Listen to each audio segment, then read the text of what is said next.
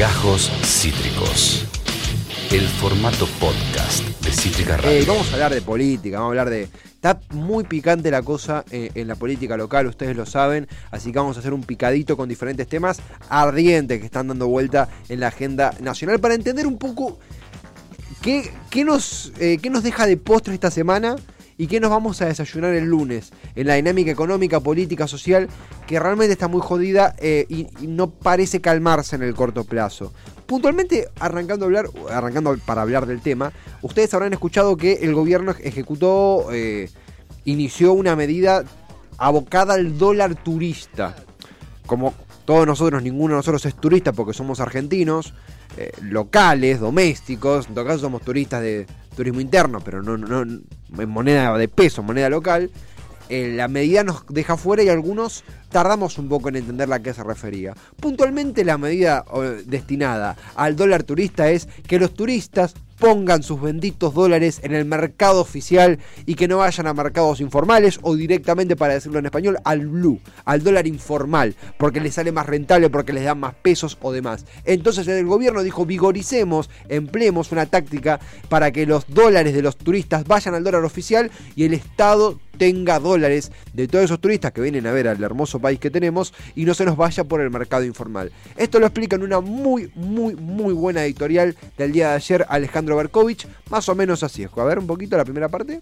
En un contexto en el que la brecha eh, cambiaria ya se disparó hasta las nubes, en un contexto en el que acaban de hacer eh, un anuncio eh, relativo al, al, dólar turista, una especie de semidesdoblamiento o desdoblamiento parcial, legalización de eh, un dólar turista para que los turistas ingresen algo de eh, lo que traen al país, al sistema financiero local, cosa que no hacen, eh, porque ahora lo que hacen es venderlos en el blue para recibir más del el doble de lo que recibirían en el mercado oficial. Bueno, el dólar turista. Tenemos un nuevo dólar caminando entre nosotros.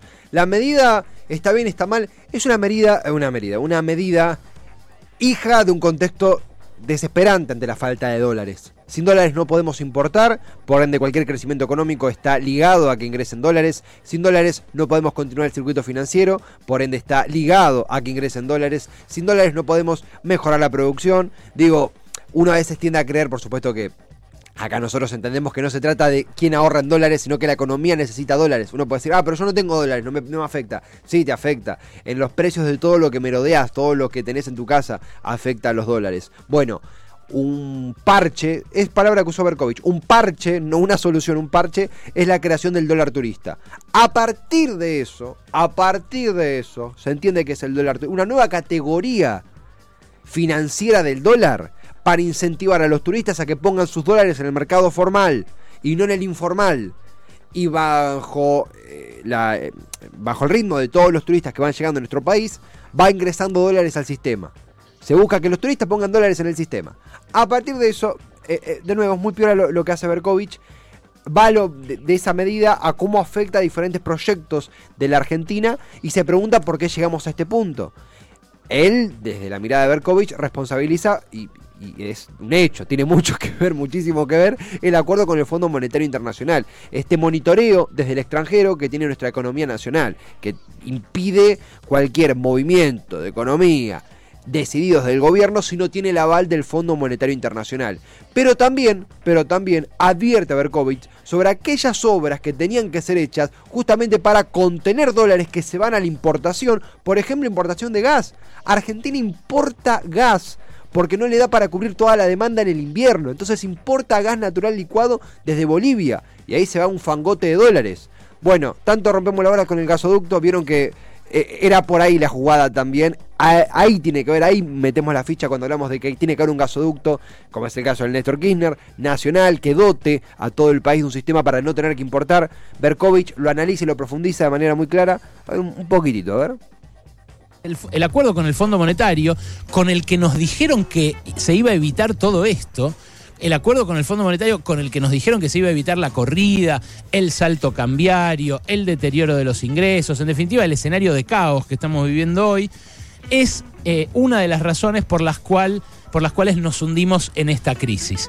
Eh, el Fondo Monetario ya sabe que va a tener que eh, flexibilizar esas metas de ese acuerdo que Argentina firmó hace cuatro meses, eh, pero tampoco si se flexibiliza sabemos si se va a estabilizar la situación. El gobierno dice hay que llegar a septiembre, porque cuando se termine el invierno no se va a importar más energía. ¿Qué Y el problema es que estamos importando dos mil millones de dólares de energía y que esa energía se fue al cuerno. Ahí yo agregaría, hay otro problema, que es que no hicieron un gasoducto que hace tres años que están tratando de hacer, que incluso eh, eh, tampoco pudo hacer el gobierno anterior, porque un año antes de irse se abrió la licitación y apareció la demanda de hacer ese gasoducto. Bueno, la política no consiguió destrabar algo que eh, podría evitarnos a todos los argentinos esta crisis. Bueno, muy claro. De repente palabras que eran nerdeadas de lo que nos gusta, ay, gasoducto, hidrovía, tiene sentido. Toda la pérdida de, eh, de dólares que tiene la Argentina por tener que importar lo que tiene en su propio suelo. ¿Cómo Argentina va a tener que importar gas? Es, es asombroso realmente. Y lo estamos haciendo y de ahí se va, ahí se van muchísimos dólares. Que llegue el verano, que llegue el calor, bueno, faltan eh, para que se vaya el frío por lo menos tres meses. Por lo menos dos meses si queremos ser optimistas. Con el calentamiento global de nuestro lado. Dos meses. Hay un comentario chiquitito como para cerrar la parte de Berkovich donde él analiza justamente estas medidas que son antipáticas eh, cuando se, se hizo la restricción para compras por tarjeta para el extranjero, por ejemplo. Son antipáticas porque muchos de nosotros que rondamos la clase media tenemos amigos o amigas que viajan afuera constantemente y les cae como el culo esta noticia y entendiblemente les va a caer como el culo. Y a veces nos nublamos un poco por eso y nos impide ver la paupérrima situación económica en la que está la Argentina en general. Y acá Berkovich hace una bajada interesante sobre cómo medidas antipáticas para un sector de la clase media a veces son parches parches, no soluciones, parches para el realmente sensible, a veces no somos conscientes de eso, sensible momento económico que estamos atravesando. Esto decía Berkovich, como para cerrar esta parte, a ver. Los dólares de los turistas van a empezar a ir al mercado financiero, pero van a desguarecer y desabastecer el mercado del blue, que hoy se nutre sobre todo de lo que traen los turistas. Claro. Entonces sí, va a subir el paralelo y probablemente vayan a bajar los eh, financieros, pero va a ser otro parche. Lo que hay que hacer es parar la corrida de alguna manera eh, y los efectos macroeconómicos de encarecer el turismo, la verdad que eh, no parecen ser más graves, como dice Graña, eh, que esta corrida misma. O sea, si el gobierno avanza en restringir directamente el uso de dólares afuera eh, y dice el que gasta dólares afuera los tiene que comprar o los tiene que tener de antes, los tiene que comprar en el mercado financiero, por ejemplo, y pagar estos 320 y pico, y bueno, va a perjudicar, sí, a los eh, a un millón, dos millones de argentinos que viajan, que viajamos anualmente al exterior, pero le va a evitar un daño a los demás argentinos, a los otros 45 millones de argentinos. Eh, entonces, eh, la- la- lo que es probable es Bueno. que ese millón o dos millones de argentinos empiece a viajar menos o gaste menos. No, no, es, muy claro como lo dice. ¿Saben a mí? No, no voy a repetir lo que dijo Berkovich porque lo dijo muy claro. Eh, Berkovich no, no trabaja para el gobierno, no es ministro, es un periodista que de hecho ni siquiera votó al frente de todos, arranquemos por ahí. Eh, y yo para, eh, con todas mis limitaciones en lo económico, lo entendí muy bien a partir de él. No creo que Berkovich sea un doctor en economía, creo que es economista, ¿no? Pero no, no es un erudito, sabe comunicar. Por ahí necesitamos un poco más de esto y, menos...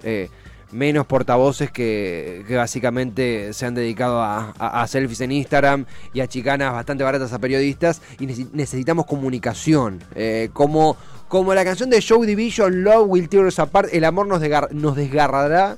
Bueno, la comunicación nos salvará. Communication will save us. Eh, es el mensaje que baja hacia el gobierno. Berkovich lo explicó muy claramente en lo que es el dólar turista, no lo quiero repetir, pero de vuelta, comunicarlo claramente comunicarlo claramente, porque el enojo de esa clase media que viaja se refleja en los medios de comunicación, se refleja en las redes sociales. No se trata de cagarle la vida a la gente que puede viajar, pero se trata de concientizar del duro momento económico que atraviesa el país. Si querés despertar solidaridad, si querés despertar comprensión, conciencia, por ahí la chicana en ruedas de prensa, siendo esa tu única rueda comunicacional, es flor de cagada y es flor de, de- de tiro en el zapato. Pero bueno, es el rap del gobierno, ojalá que cambie a tiempo. Aparte de esto, se dio algo muy, particu- muy particular en, en una nota en la M750, eh, en el programa Siempre Soy, eh, de, Daniel Toñet. 500, perdón, ah, AM530. AM530 eh, del programa de Daniel Tonietti y de eh, Adrián Murano, que ha estado con nosotros varias veces, y de Rulo de la Torre, gente que, siempre ha, salido acá en Tormentas y en Cítrica en sí.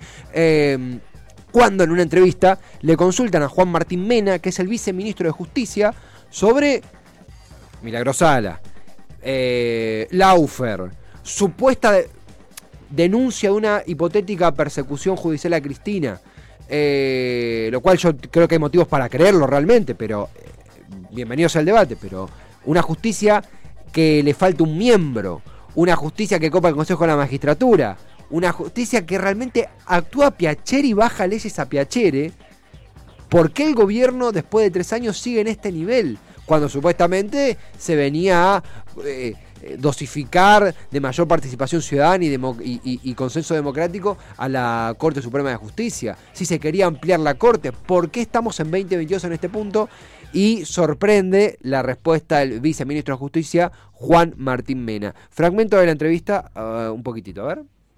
Claro, eh, yo eh, hace, hace minutos eh, a- arrojé una hipótesis que el gobierno de Alberto Fernández va a terminar con Milagro presa, con Rodríguez Simón Lo que decíamos. eh, prófugo y con Cristina condenada y eventualmente proscripta para cargos electorales. Y el diagnóstico coincido, ¿no? La pregunta es, dos años y ¿Qué medio de mandato y honestamente casi no se hizo Este es- nada. No solo que no se hizo nada, sino que se, en algún aspecto se retrocedió. Digo, Stornelli sigue ahí, eh, la Corte sigue tomando sus decisiones eh, en función de determinado sentido.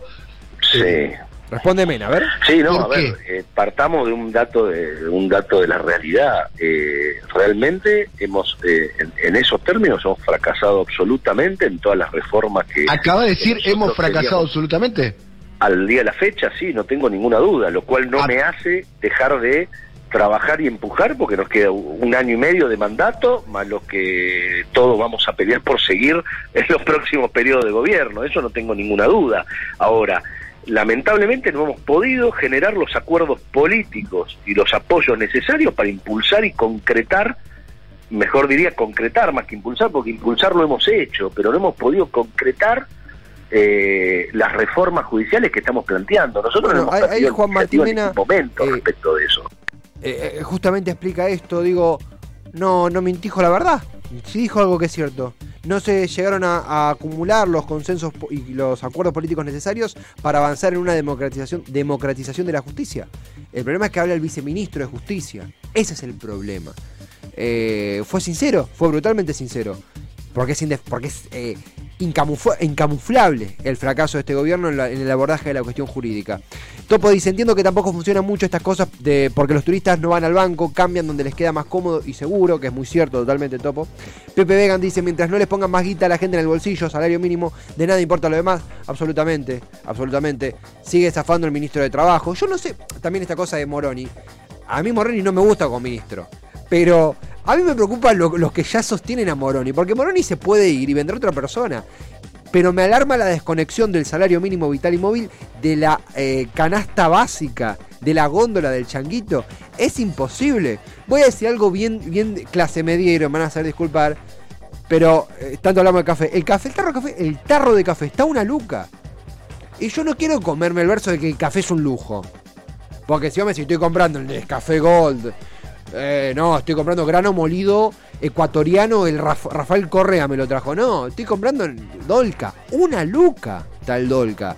Digo esto para algo que tomamos todos los días. eh, y puede pasar con el pan, con la leche, en cosas mucho más imprescindibles que un tarro de café. Pero para ponerlo en un caso puntual. A partir de esto que dijo Mena, la pregunta o, o el debate o la denuncia que se hace del gobierno, la denuncia que se hace del gobierno, desde una parte del oficialismo, es que se busca proscribir a Cristina Fernández de Kirchner. Que hay una justicia que está completamente desalienada de la voluntad popular, que está completamente desconectada de la rendición de cuentas, que está completamente desconectada de lo que sería un funcionamiento lineal, consciente, transparente de la justicia, es cierto, es real. La Corte Suprema es un papelón, es una vergüenza. Ahora, estamos a tres años de gestión. Denuncian desde medios de comunicación que pueden ser más o menos afines al gobierno, analistas políticos y demás, que hay una posibilidad de que caiga una proscripción que a Cristina no se le permite, por, mediante la vía judicial, participar de las próximas elecciones, como pasó con Lula da Silva. No es algo tan irreal, ¿eh? no es, no es que es una locura, es algo que se hizo en Brasil, muy cerquita de acá. Es injustificable que suceda algo así eh, en el marco de una arbitrariedad jurídica. Dicho esto, ¿qué se hizo para justamente dosificar de mayor participación popular a la justicia? Porque el, el, el invent, el Frankenstein ese de una justicia de 25 miembros era algo que se iba a caer de Maduro. Eh, nació muerto esa, esa propuesta. Realmente no tenía ningún sentido, no tenía ni pies ni cabeza la propuesta de una corte de 25 miembros. Jamás hubiera pasado la Cámara de Diputados, o siquiera si lo pasaba, perdón, jamás hubiera, hubiera co cobrado vida en el Senado, cobrado peso real en el Senado. Por la propia coyuntura nacional, por la falta de apoyo, por la falta de consenso, por la falta de energía que el gobierno impulsó en dicha propuesta. Pero aparte de esto, aparte de esto, tenemos una corte que le falta un miembro, una miembro en realidad, eh, Hayton de Nolasco hace meses renunció a su puesto y el gobierno se ha negado a siquiera proponer en el debate a una sucesora. En el Consejo de la Magistratura avanza el poder de Rosati y el gobierno parece haberse aburrido de esa batalla. Lo, en, la propia justicia doméstica, como es el caso de eh, la absolución a Macri, a Macri se le legitima el espionaje a familiares de personas que perdieron la vida en el Ara San Juan y el gobierno no deja pasar, bueno, habrá una marcha algún día, iremos a la marcha, iremos nosotros a la marcha en Plaza de Mayo y unas pancartas. Es realmente incomprensible. Podés denunciar que hay una justicia, una corte que busca obstaculizar la candidatura de Cristina. ¿Tenés pruebas de eso? Dale para adelante. ¿Qué hiciste para impedir que concentraran semejante poder? Absolutamente nada. Absolutamente nada. Y lo demuestra lo que dijo el viceministro Mena, admitiendo que el gobierno fracasó rotundamente en su abordaje de la Corte. La realidad me hace pensar en qué pasaba por la cabeza de Cristina cuando, cuando hizo la fórmula con Alberto. Un Alberto Fernández que tiene vínculos con Rosati, con, con eh, Stornelli, eh, que fueron pares que, de hecho, Alberto Fernández hasta incluso elogió a Rosati cuando fue designado por Macri. ¿Eso lo hace mejor o peor presidente? No, lo hace mejor o peor presidente lo que hizo una vez en el cargo. Y la verdad es que se asemeja más al Alberto, el tratamiento con la justicia se asemeja más al Alberto del Frente Renovador que al Alberto del Frente de Todos. Pero bueno, vamos a hacer un corte musical después de este popurrí informativo un poquito, un poquito on fire. Eh, que hagan algo para combatir el aumento de precio de alimentos, dice Topo. Después hablamos de lo demás, sí, absolutamente, absolutamente. Vos sabés, Topo, que eh, todo lo que estamos diciendo tiene como piedra angular que la gente pueda llenar el changuito. Y no, no, que la gente pueda llegar, no, que la gente pueda llenar el changuito sin dejar un pulmón. Eso no está sucediendo. Y lo alarmante es que pareciera que no son conscientes en el gobierno nacional.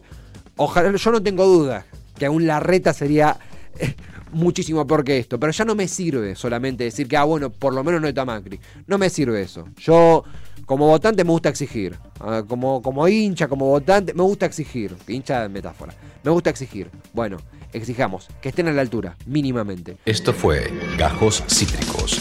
Encontrá los contenidos de Cítrica Radio en formato podcast en Spotify, YouTube o en nuestra página web.